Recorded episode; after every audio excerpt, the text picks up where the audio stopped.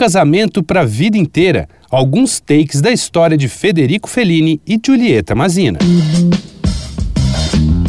Dois pontos. Uma conversa sobre quase tudo com Daniel Almeida.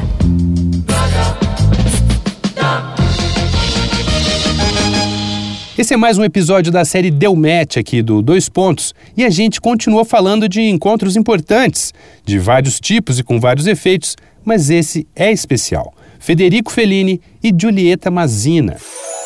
Ela estudava filosofia e letras na Universidade de Roma. Ele já era roteirista da série de rádio Cico e Palina. Ela começou a chamar atenção no circuito de teatro universitário e foi contratada pelos diretores de rádio. Federico ouviu a voz de Julieta no programa e se apresentou pelo telefone. Um ano depois, se casaram em 1943. Federico Fellini é um dos cineastas preferidos aqui da casa, capaz de ser humano e crítico na mesma medida, de criar imagens que marcaram e vão marcar a vida de muita gente. Pode escolher Amarcor, 8,5, Entrevista, La Nave Vá, A Doce Vida, a lista de grandes obras é imensa. Mas aí tem os filmes de Fellini e Giulietta Mazina juntos, e eu vou tentar falar de três deles. A Estrada da Vida, de 54, foi o filme que mostrou Mazina ao mundo e também rendeu o primeiro Oscar para o diretor.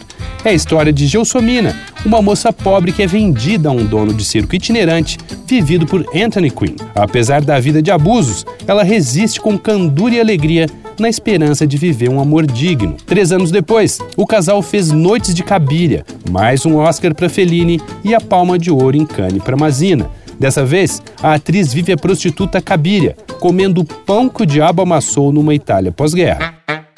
E por fim, Ginger e Fred, aqui na companhia de outro grande colaborador do Fellini, Marcello Mastroianni. Nostálgico, terno e crítico à banalidade da TV, o filme mostra o reencontro de Amélie Pipo, papéis de Mazina e Mastroianni depois de 30 anos afastados. Quando jovens, eles ficaram famosos por apresentarem na TV um número musical que homenageava a dupla Ginger Rogers e Fred Astaire. É triste e lindo em quantidades generosas. E foi triste e linda também a partida de Fellini Mazina.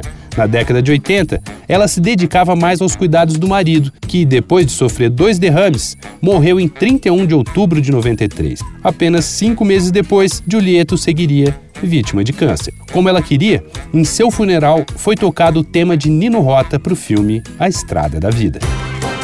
Vai lá na arroba Danico Underline Illustration, dá uma olhada nas ilustrações inspiradas na série Deu Match. Eu sou Daniel Almeida, dois pontos, até a próxima. Você ouviu Dois Pontos, uma conversa sobre quase tudo com Daniel Almeida.